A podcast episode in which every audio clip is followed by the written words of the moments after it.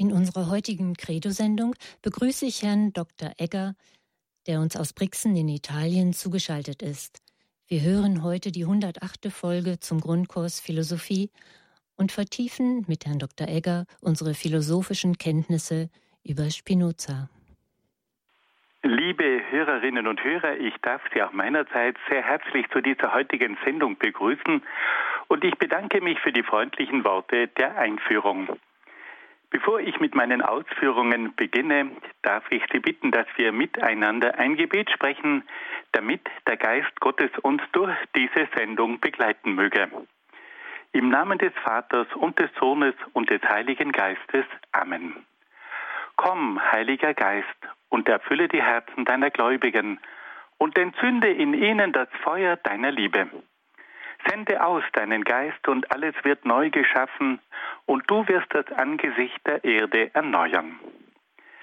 Dann wenden wir uns an die Mutter Gottes und bitten sie um ihr fürbittendes Gebet.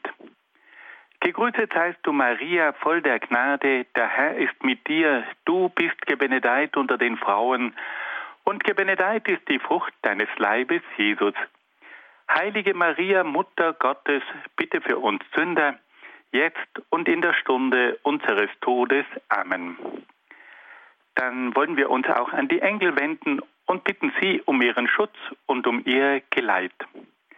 Engel Gottes, unsere Beschützer, denen des höchsten Vaterliebe uns anvertraut hat, erleuchtet, beschützt, regiert und leitet uns. Amen.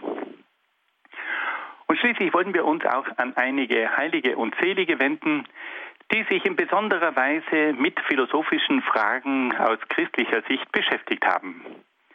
Heiliger Augustinus, bitte für uns. Heiliger Thomas von Aquin, bitte für uns. Heilige Edith Stein, bitte für uns. Seliger Kardinal Newman, bitte für uns. Und heiliger Papst Johannes Paul II, bitte für uns. Im Namen des Vaters und des Sohnes und des Heiligen Geistes. Amen.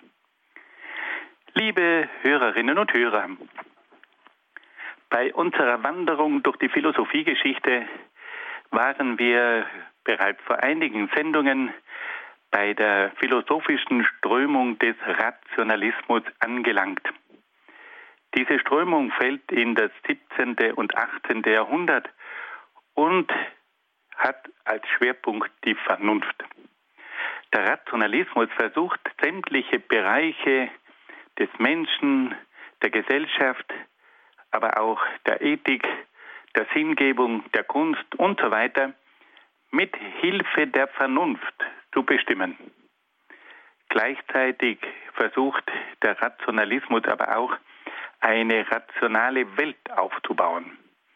Der Rationalismus war eine der bedeutendsten Bewegungen im Rahmen der Philosophiegeschichte und hat große Fortschritte erzielt.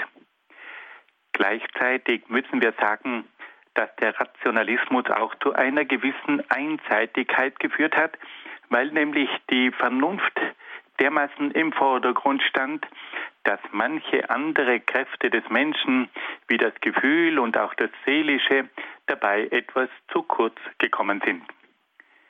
Wir haben einen der ganz großen Vertreter des Rationalismus kennengelernt, nämlich den französischen Denker René Descartes. Und dann sprachen wir auch noch über seinen Landsmann Blaise Pascal. Heute wollen wir uns nun einem dritten bekannten Vertreter des Rationalismus zuwenden, nämlich Benedictus Spinoza. Jede Philosophie beginnt immer mit einer Biografie. Es gibt wohl kein Denksystem, das nicht auch an die Biografie eines Denkers gebunden ist. Und deshalb wollen wir am Beginn unserer Betrachtungen einen ganz kurzen Einblick in das Leben von Benedictus Spinoza geben. Benedictus Spinoza wurde 1632 in Amsterdam geboren. Er entstammte einer jüdischen Familie, die zu Beginn der Neuzeit von Spanien nach Holland gekommen war. Der Name Spinoza klingt ja so gar nicht holländisch, aber wenn wir wissen, dass seine Familie im Rahmen der großen Auswanderung der Juden aus Spanien nach Holland gekommen ist, dann verstehen wir, warum dieser Mann diesen Namen trägt. Aufgrund seiner geistigen Begabung sollte Spinoza Rabbiner werden. Da er jedoch bald schon Meinungen äußerte, die der jüdischen Religion widersprachen, wurde er aus der jüdischen Gemeinde von Amsterdam ausgestoßen. Spinoza hatte es also sehr schwierig. Er war Ausländer und war nun auch aus seiner eigenen religiösen Gemeinde exkommuniziert worden. Spinoza hielt sich darauf in mehreren niederländischen Städten auf und wohnte zuletzt in Den Haag. Er erwarb sich seinen Lebensunterhalt als Linsenschleifer. Man muss sich das einmal vorstellen, dieser ungemein begabte Mann verbringt einen großen Teil seines Lebens als Linsenschleifer. Und nur neben seiner Berufsarbeit konnte er sich seinem umfassenden philosophischen Werk widmen. Zu seinen Lebzeiten veröffentlichte er allerdings nur eine seiner Hauptschriften. Die anderen Werke wurden erst nach seinem Tod herausgegeben. Spinoza korrespondierte mit bekannten Männern seiner Zeit, unter anderem auch mit Leibniz. Im Jahr 1673 wurde ihm eine Professur für Philosophie in Heidelberg angeboten, die er jedoch ablehnte.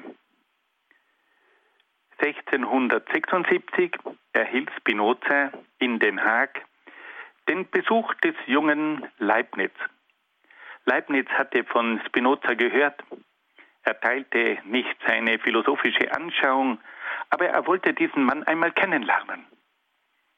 Und so kam Leibniz nach Den Haag und besuchte Spinoza in seiner Dachkammer. Und die beiden Männer begannen über verschiedenste Fragen zu diskutieren. Und obwohl sie verschiedener Meinung waren, war der junge Leibniz von Spinoza zutiefst beeindruckt. Spinoza starb im Jahr 1677 im Alter von 44 Jahren in Den Haag an Tuberkulose. Fassen wir das noch einmal ganz kurz zusammen. Spinoza wurde 1632 in Amsterdam geboren. Er entstammte einer jüdischen Familie. Er sollte Rabbiner werden, aber da er andere Meinungen vertrat, die der jüdischen Religion widersprachen, wurde er aus der jüdischen Gemeinde von Amsterdam ausgestoßen. Er erwarb seinen Lebensunterhalt als Linsenschleifer und schuf nur in den wenigen Stunden seiner Freizeit ein umfassendes philosophisches Werk. Er hatte Kontakt, brieflichen Kontakt mit bekannten Männern seiner Zeit, unter anderem mit Leibniz. Er erkrankte schon in jungen Jahren an Tuberkulose und starb dann im Alter von 44 Jahren im Jahr 1677 in Den Haag. Wir wollen uns nun einigen Schwerpunkten der Lehre von Spinoza zuwenden und ich möchte Sie gleich darauf hinweisen, dass Spinoza ein sehr tiefer Denker ist, den man nicht so auf Anhieb verstehen kann. Seine Grundgedanken sind sehr tief und auch sehr fundiert, aber es braucht eine gewisse Anstrengung, um in diese Gedankenwelt von Spinoza einzudringen. Beginnen wir zunächst einmal mit der Erkenntnislehre. Wir wissen, dass jede Philosophie immer mit der Erkenntnislehre beginnt, weil man sich die Frage stellen muss, ob es möglich ist, überhaupt etwas erkennen zu können.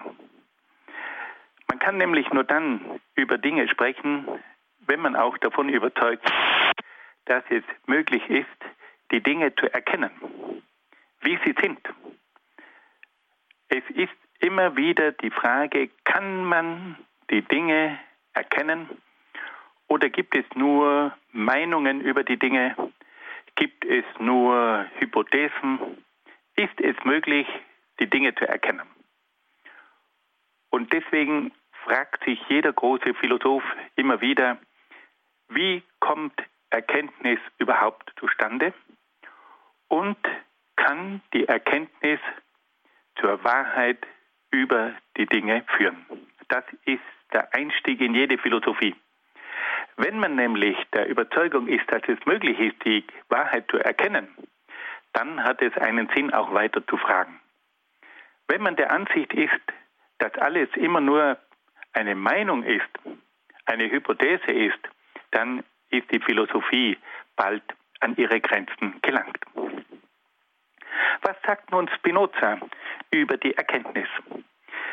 Spinoza lehrt, dass es zwei Arten von Erkenntnis gibt.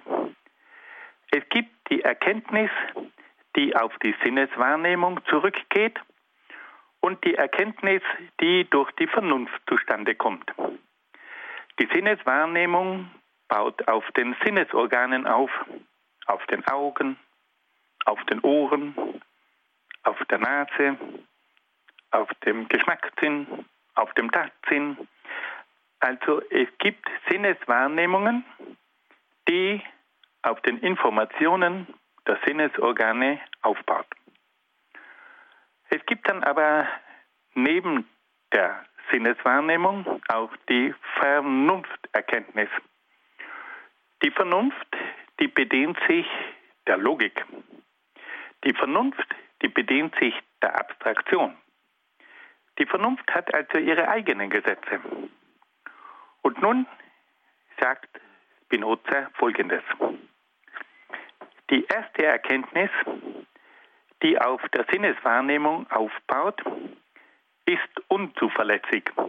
Wir können immer wieder feststellen, dass es Sinnestäuschungen gibt.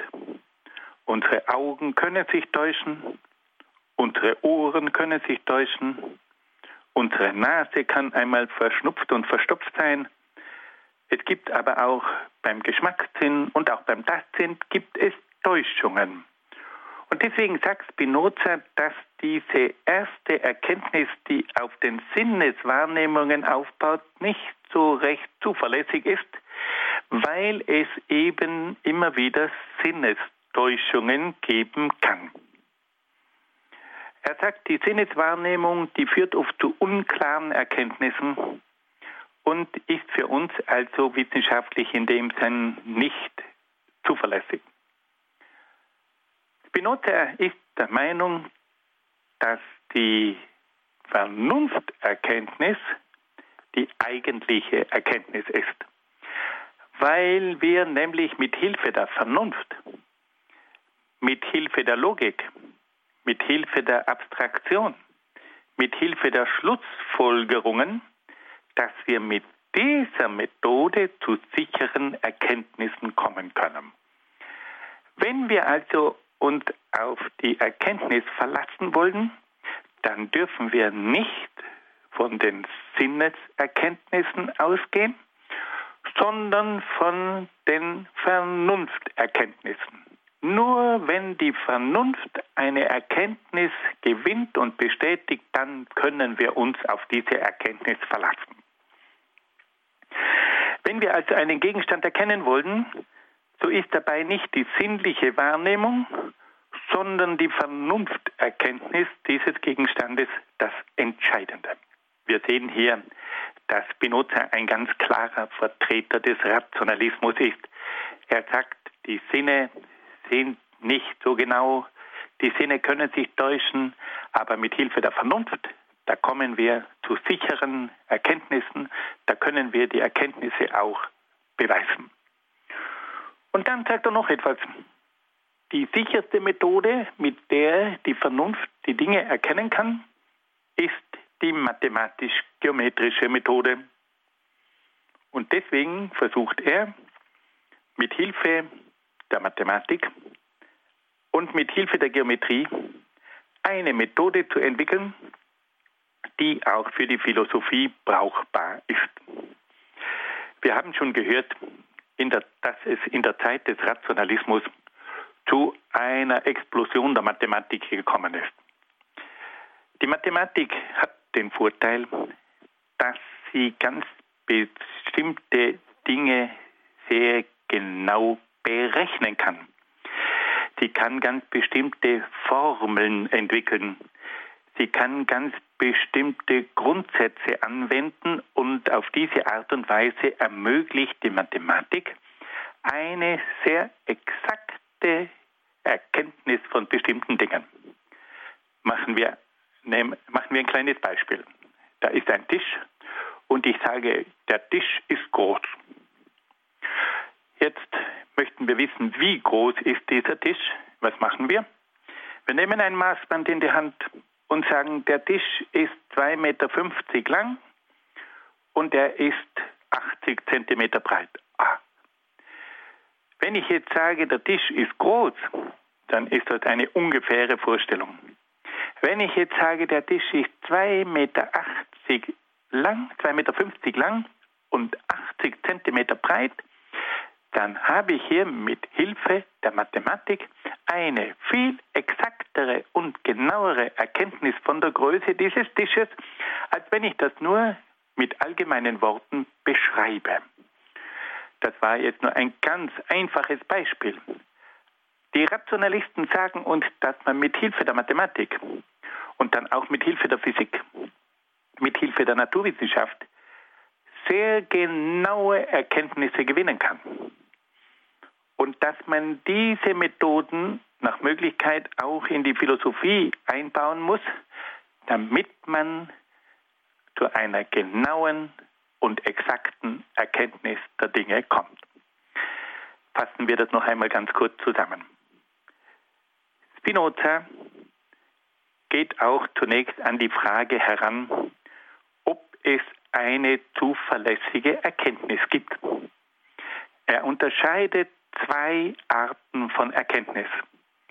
Es gibt die Erkenntnis mit Hilfe der Sinnesorgane und es gibt die Erkenntnis mit Hilfe der Vernunft.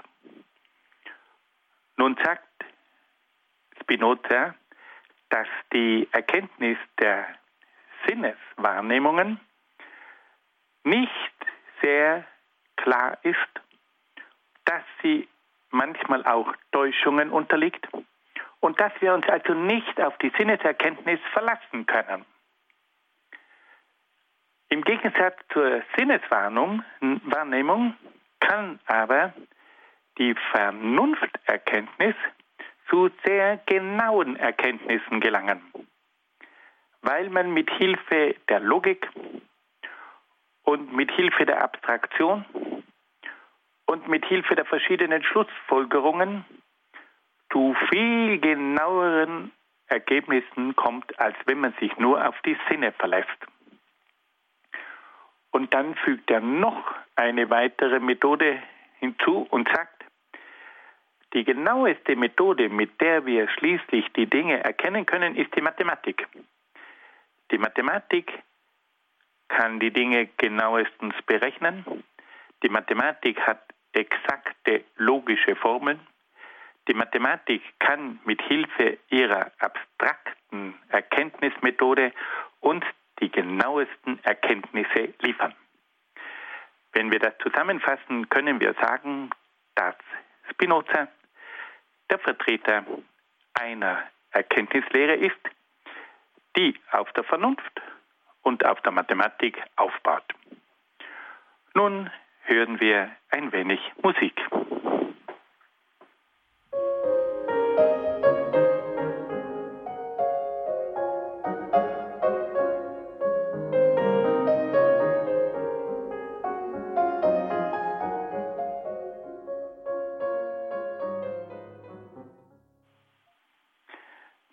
Liebe Hörerinnen und Hörer, wollen uns nun einem weiteren Bereich in der Philosophie von Spinoza zuwenden Und zwar geht es nun um die Metaphysik. Bei diesem Wort erschrecken wir immer wieder ein bisschen, weil was ist denn eigentlich die Metaphysik? Wir wollen noch einmal ganz kurz daran erinnern, die Metaphysik ist die Lehre von den Erstursachen. Wir versuchen wollen, eine Sache zu erklären, dann fragen wir immer nach den Ursachen. Eine Sache wird dann klar, wenn wir ihre Ursache kennen. Und wenn wir nun weiter fragen und uns die Frage stellen, was ist denn da ganz am Anfang, dann fragen wir nach den Erstursachen. Und das lateinische Wort für diese Erstursachen ist das Wort Prinzip. Das Wort Prinzip enthält zwei lateinische Wörter. Primum capere, das erste Kapieren, das erste Erfassen. Die Metaphysik fragt also nach den Erstursachen, die die Welt erklären können. Metaphysik fragt nach den Prinzipien, um das Erste zu erfassen, das allen Dingen zugrunde liegt. Warum ist denn das eigentlich so interessant? Das Interessante an der Metaphysik ist die Tatsache, dass man mit Hilfe der Erstursachen alle übrigen Ursachen dann auch verstehen kann. Wenn wir die Prinzipien einer Sache verstanden haben, dann ist plötzlich die ganze Sache klar. Nehmen wir ein einfaches Beispiel. Ich habe ein Fahrrad vor mir und stelle mir die Frage, ja, was ist denn eigentlich das Prinzip vom Fahrrad? Aha, das ist also ein Vehikel und dieses Vehikel hat Räder, die dazu dienen, dass man mit Hilfe dieser Räder fahren kann. Und da gibt es dann auch noch ein entsprechendes Gestell. Und da gibt es dann auch noch Pedale. Und über eine Kette kann ich dann die Kraft übertragen auf die Räder und auf diese Art und Weise kommt nun dieses Rad in Fahrt und wird zu einem Fahrrad. Wenn wir das Prinzip vom Fahrrad verstanden haben, dann wissen wir, wozu das Fahrrad dient und dann können wir auch damit beginnen zu lernen, wie man dieses Rad benutzt. Es kommt also immer wieder darauf an, dass man das Prinzip versteht, das einer Sache zugrunde liegt. Beim Fahrrad ist das noch relativ einfach. Beim Motorrad wird es schon etwas komplizierter. Und beim Auto wird es noch komplizierter. Aber wenn wir uns jetzt einmal die Frage stellen, was ist denn eigentlich das erste Prinzip, das allen anderen Dingen zugrunde liegt, dann wird es oft wirklich schwierig. Aber genau das hat die Philosophen aller Zeiten immer interessiert. Was ist denn ganz am Anfang? Was ist denn eigentlich die erste Ursache, auf die alle anderen Ursachen zurückgehen? Und da haben wir schon einiges kennengelernt. Und auch der berühmte Philosoph René Descartes, der Vater des Rationalismus, hat sich bei seiner Metaphysik darum bemüht, die Erstursachen für die Erklärung der Welt zu liefern. Und er hat gesagt, die Welt baut auf zwei Substanzen auf. Wir können das etwas vereinfacht sagen, die Welt baut auf zwei Grundlagen auf. Die eine Grundlage ist der Geist und die andere Grundlage ist der Körper. Wir könnten auch sagen, das eine ist der Geist, das andere ist die Materie. Nach Descartes baut die ganze Welt auf zwei Prinzipien auf, auf der Substanz des Geistes und auf der Substanz des Körpers. Nun kommen wir zu Spinoza. Auch Spinoza stellt sich die Frage, auf welcher Grundlage baut denn die ganze Welt auf? Und da sagt er, die Grundlage von allem ist nur eine einzige. Die Grundlage von allem ist die göttliche Substanz. Spinoza sagt also, wir kommen mit einer einzigen Substanz aus, um die Welt erklären zu können. Die Grundlage von allem bildet die göttliche Substanz. Jetzt ist die Frage, wie schaut denn diese göttliche Substanz aus? Er sagt zunächst einmal, diese göttliche Substanz ist absolut. Was heißt denn absolut? Absolut heißt wortwörtlich losgelöst. Absolutus heißt losgelöst. Die erste Ursache ist losgelöst von jeder früheren Ursache. Sie braucht keine Ursache, sie ist die Ursache ihrer selbst. Und diese erste Ursache ist unabhängig von jeder anderen und früheren Ursache. Und das muss auch so sein. Weil wenn diese erste Ursache noch einmal eine frühere Ursache benötigen würde, dann wäre sie ja nicht die erste Ursache. Erste Ursache bedeutet, dass es vor dieser Ursache keine andere gibt. Also muss diese erste Ursache losgelöst sein von jeder früheren Ursache. Sie muss unabhängig sein von jeder früheren Ursache.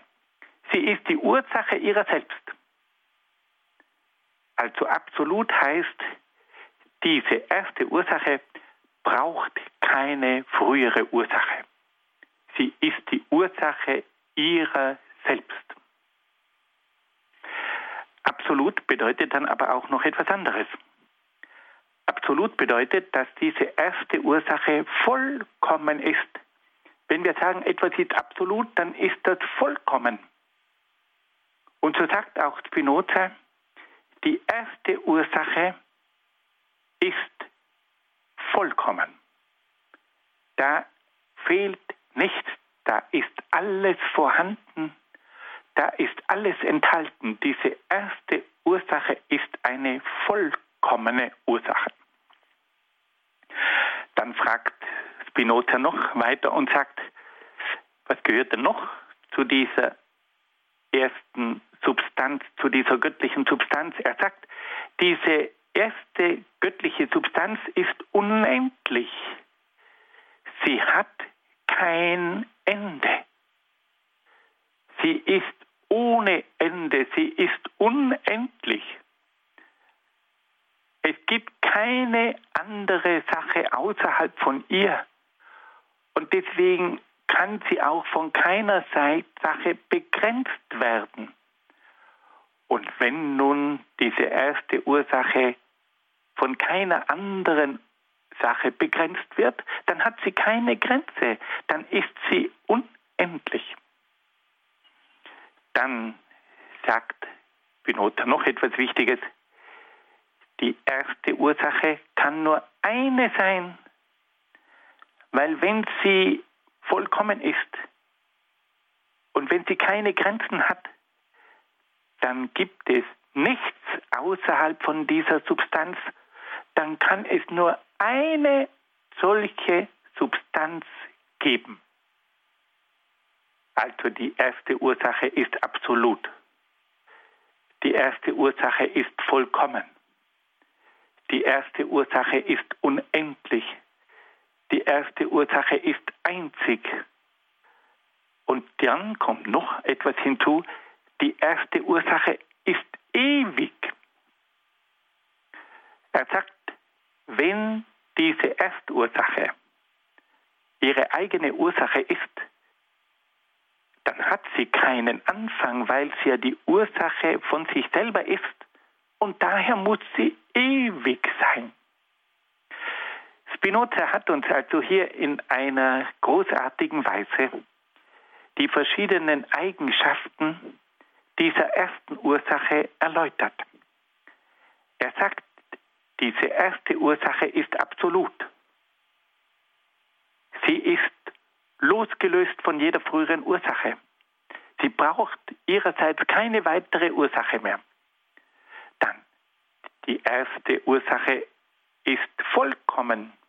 Sie enthält alles in sich und alles in der höchsten Form. Dann, die erste Ursache ist auch unendlich. Sie hat keine Grenzen. Und die erste Ursache ist eine einzige Ursache, da diese erste Ursache vollkommen ist, enthält sie alles in sich. Und deswegen gibt es nichts außerhalb von dieser ersten Ursache. Und deswegen kann es nur eine erste Ursache geben. Und schließlich sagt dann Spinoza noch, die erste Ursache ist ewig. Fassen wir das noch einmal zusammen. Spinoza beschäftigt sich mit der Metaphysik. Bei der Metaphysik geht es um die Frage nach den ersten Ursachen. Wenn man die ersten Ursachen begreift, dann kann man mit Hilfe dieser ersten Ursachen alle Dinge erklären. Spinoza ist nun der Ansicht, dass die Erstursache von allem die göttliche Substanz ist. Die göttliche Grundlage, die allem zugrunde liegt und die alles in sich enthält. Und dann beschreibt er diese göttliche Substanz. Göttliche Substanz ist absolut. Die göttliche Substanz ist vollkommen. Die göttliche Substanz ist unendlich. Die göttliche Substanz ist einzig. Und die göttliche Substanz ist ewig. Nun hören wir wieder ein wenig Musik.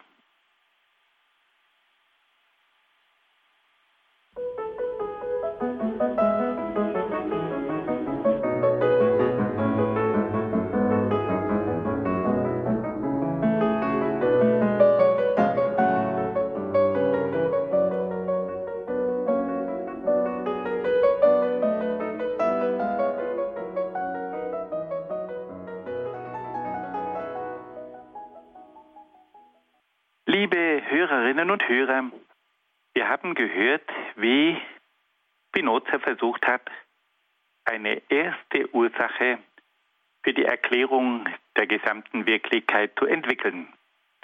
Und da haben wir vernommen, dass er von der sogenannten göttlichen Substanz spricht. Diese göttliche Substanz beschreibt er dann auch als eine absolute, vollkommene unendliche, ewige und auch allumfassende Substanz. Jetzt entwickelt Spinoza aufgrund dieser Metaphysik auch eine Verbindung zwischen Philosophie und Religion. Spinoza sagt nämlich, dass aufgrund dieser einen Substanz, die alles in sich enthält, es zu einer Einheit kommt von Gott und Natur. Wenn es nur eine Substanz gibt, die alles in sich enthält, dann muss letztlich auch Gott und die Natur eine Einheit bilden. Spinoza lehrt, dass die göttliche Substanz alles in sich enthält und alles aus sich hervorbringt. Das bedeutet aber, dass die eine göttliche Substanz auch die gesamte Natur in sich enthält und dass sie die Natur aus sich hervorbringt. Auf diese Weise fällt also bei Spinoza die eine göttliche Substanz mit der Natur zusammen. Und da müssen wir zunächst einmal innehalten und uns bewusst werden, was Spinoza hier sagt. Wir sind von der klassischen Philosophie her gewohnt und auch von der Religion her gewohnt, dass wir sagen, Gott ist der Schöpfer und der Kosmos und die Welt sind die Schöpfung. Und Gott und Schöpfung sind zwei getrennte Wirklichkeiten. Gott ist der Absolute und die Schöpfung ist das Relative. Gott und Schöpfung sind getrennte Wirklichkeiten. Bei Spinoza kommt es nun zu einer revolutionären Veränderung. Er sagt, dass Gott alles in sich enthält und dass damit auch die Natur in Gott ist und Gott damit auch in der Natur ist. Er trennt nicht mehr Gott und Schöpfung, sondern macht aus Gott und der Schöpfung eine Einheit. Gott enthält alles in sich und enthält damit auch die Natur. Und umgekehrt ist damit auch Gott in der Natur und die Natur wird damit göttlich. Und deswegen sagt er das berühmte Wort Deus sive natura. Gott beziehungsweise die Natur. Gott und Natur fallen bei Spinoza zusammen und bilden eine Einheit. Und daraus ergibt sich, dass diese Philosophie zum Pantheismus führt, bei dem Gott und die Natur zusammenfallen. Pantheismus bedeutet wortwörtlich, das Ganze ist Gott und Gott ist das Ganze. Der Pantheismus bedeutet also, dass in Gott das Ganze enthalten ist. In Gott ist auch der ganze Kosmos enthalten, die ganze Natur, alles das ist in Gott. Und das bedeutet aber auch, dass die Natur göttlich ist, dass die Natur in Gott ist und nicht von Gott getrennt ist. Und da müssen wir zunächst einmal innehalten und uns bewusst werden, was das bedeutet. Diese Philosophie von Spinoza, die versucht, die gesamte Wirklichkeit aus einem einzigen göttlichen Prinzip heraus zu erklären, führt dazu, dass im Göttlichen alles enthalten ist und dass damit auch die Natur in Gott ist und dass Gott in der Natur ist. Und diese Weltanschauung unterscheidet sich radikal von der klassischen Philosophie und unterscheidet sich auch radikal von jeder religiösen Sicht, bei der Gott das Absolute ist und die Welt eine Schöpfung und das Relative ist. Wir haben also bei Spinoza den Vater des modernen Pantheismus vor uns. Spinoza ist der Denker, der erklärt hat, dass es nur eine erste Ursache gibt und das ist die göttliche Substanz und der erklärt hat, dass in dieser göttlichen Substanz alles enthalten ist. Diese göttliche Substanz umfasst das Ganze. Und damit kommt es zum Pantheismus. Pan heißt das Ganze. Gott ist das Ganze. Und das Ganze ist Gott. Und dadurch kommt es zur Aufhebung des Unterschiedes zwischen Gott und Kosmos, zwischen Gott und Natur. Nun stellt sich aus christlicher Sicht natürlich die Frage, wie kann man eigentlich zu dieser Weltanschauung stehen? Weil es ist für uns Christen klar, dass ein solcher Pantheismus, bei dem Gott und Natur zusammenfallen, in einem eindeutigen Widerspruch steht zur christlichen Weltanschauung. Wenn wir versuchen, an diese Weltanschauung von Spinoza heranzugehen, dann müssen wir uns zunächst einmal die Frage stellen, was ist denn eigentlich Gott? Ist Gott das Ganze? Wir können sagen, dass Gott nicht einfach das Ganze ist, sondern dass Gott das Gute ist. Es ist interessant, dass bereits der große Philosoph Platon Gott als das Gute beschrieben hat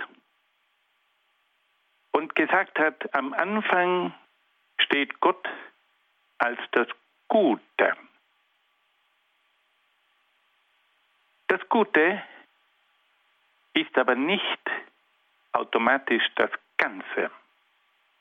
Wenn wir nämlich davon ausgehen, dass Gott das Gute ist, dann kann all das, was nicht gut ist, nicht zu Gott gehören. Und dann können wir auch noch mal eine weitere Frage stellen. Wenn Gott das Ewige sein soll, wie kann dann der Kosmos, der einen Anfang hat, etwas Göttliches sein?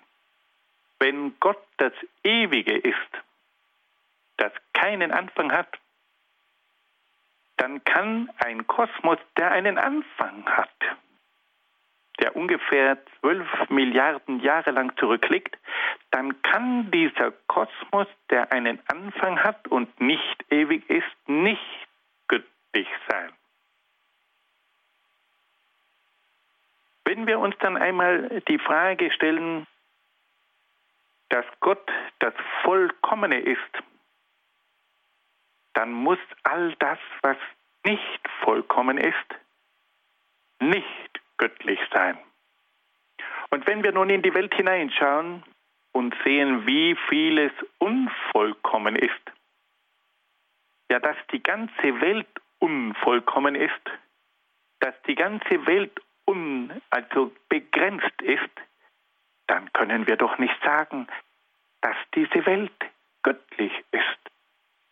Wenn wir in die Natur hineinschauen, dann können wir feststellen, die Natur hat Grenzen. In der Natur gibt es den Tod. In der Natur gibt es Konflikte. Dann entspricht das nicht dem Vollkommenen. Dann kann also die Natur nicht etwas Göttliches sein. Und so können wir also feststellen, dass wir bei einem genaueren Hinsehen deutlich feststellen können, dass der Kosmos und dass die Natur nicht göttlich sein können. Der Kosmos ist nicht absolut. Der Kosmos ist nicht ewig. Der Kosmos ist nicht vollkommen. Und das Gleiche gilt auch für die Natur. Die Natur hat einen Anfang. Die Natur hat Grenzen. In der Natur gibt es den Tod. In der Natur gibt es den Konflikt. nicht etwas Göttliches, das ist nicht etwas Absolutes.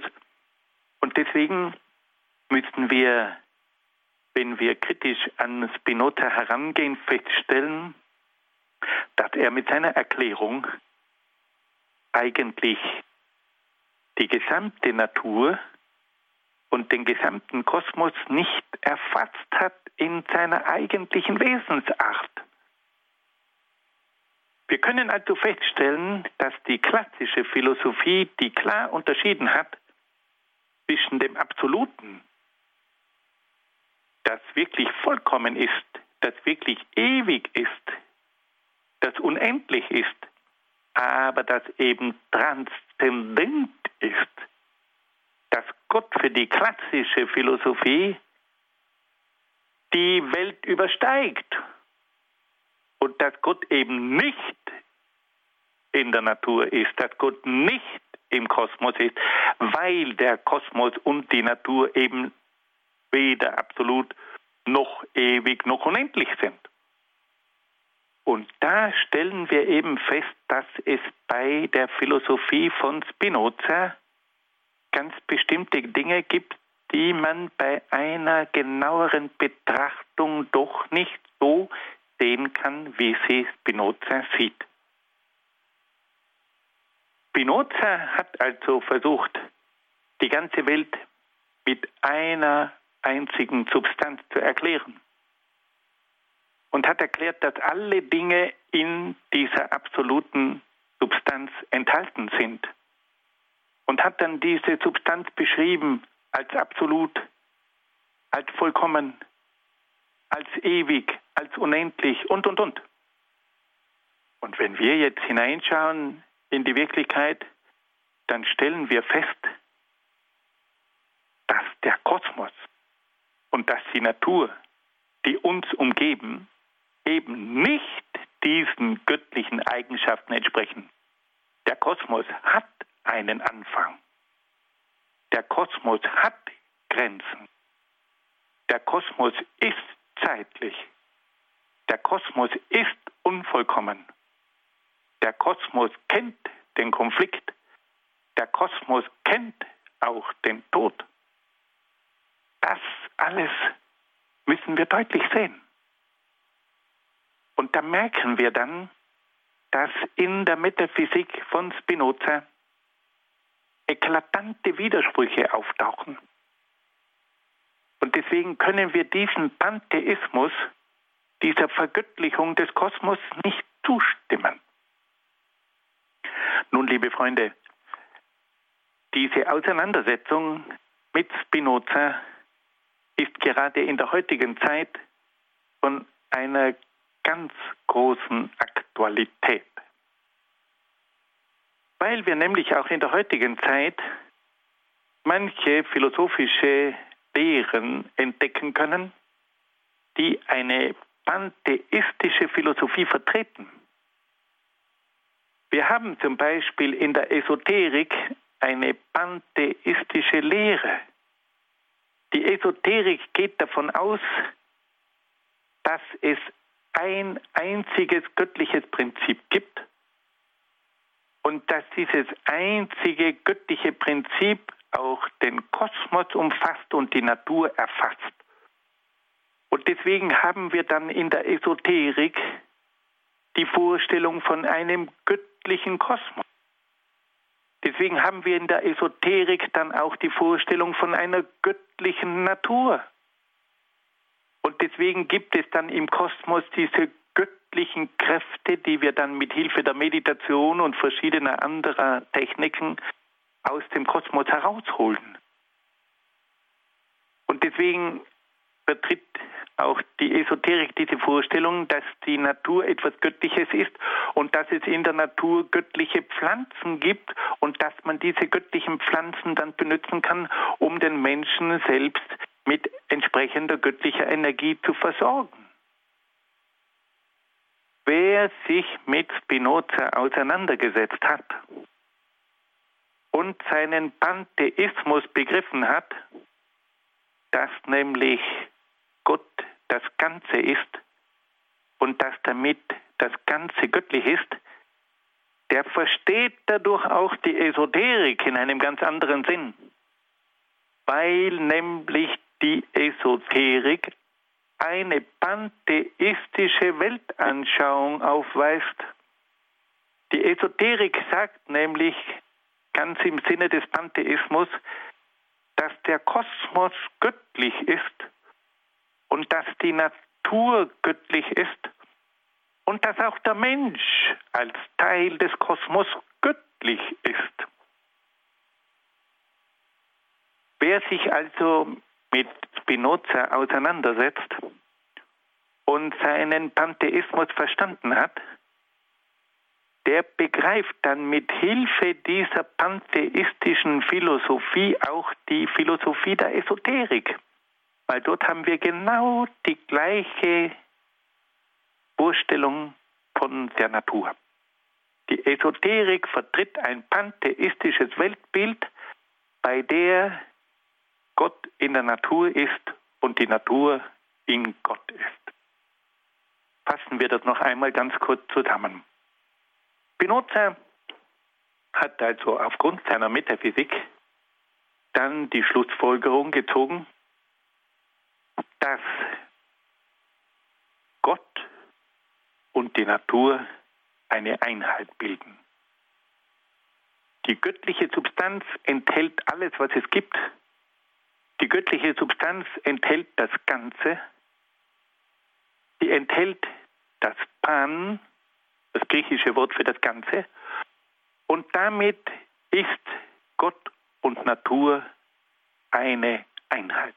Es kommt zum Pantheismus oder zu dem berühmten Satz Deus sive natura.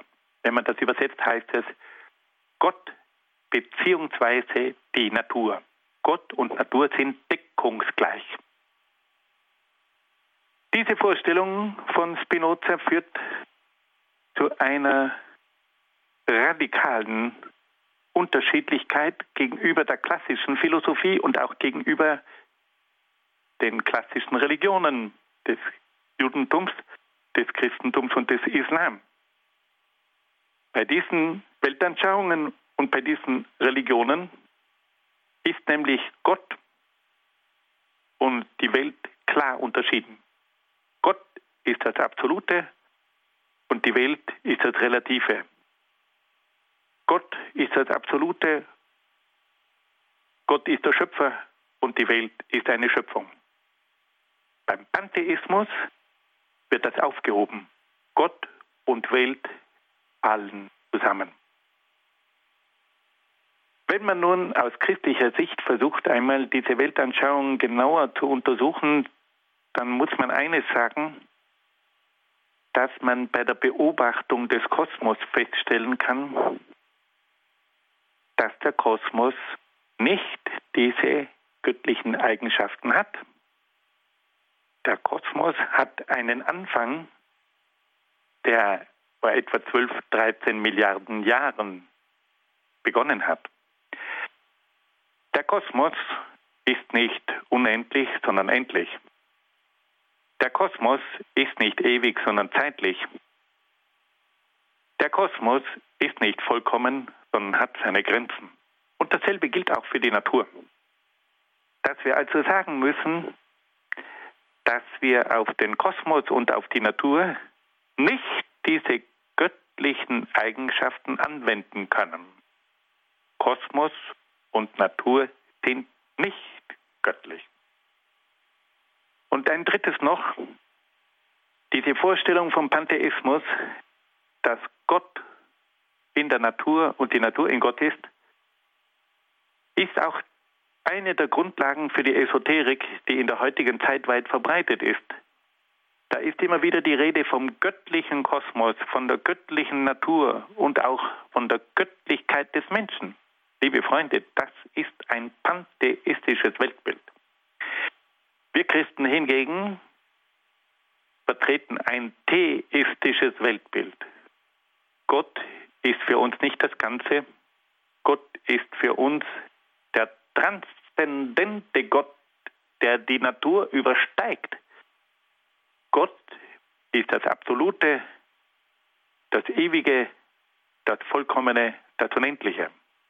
Die Welt hingegen ist eine Größe mit einem Anfang, die in der Zeit steht, die begrenzt ist, die unvollkommen ist. Im klassischen Weltbild und auch im Weltbild des Christentums gibt es hier also ganz klare Unterschiede zwischen dem Pantheismus von Spinoza und dem Weltbild des Christentums und auch der klassischen Philosophie.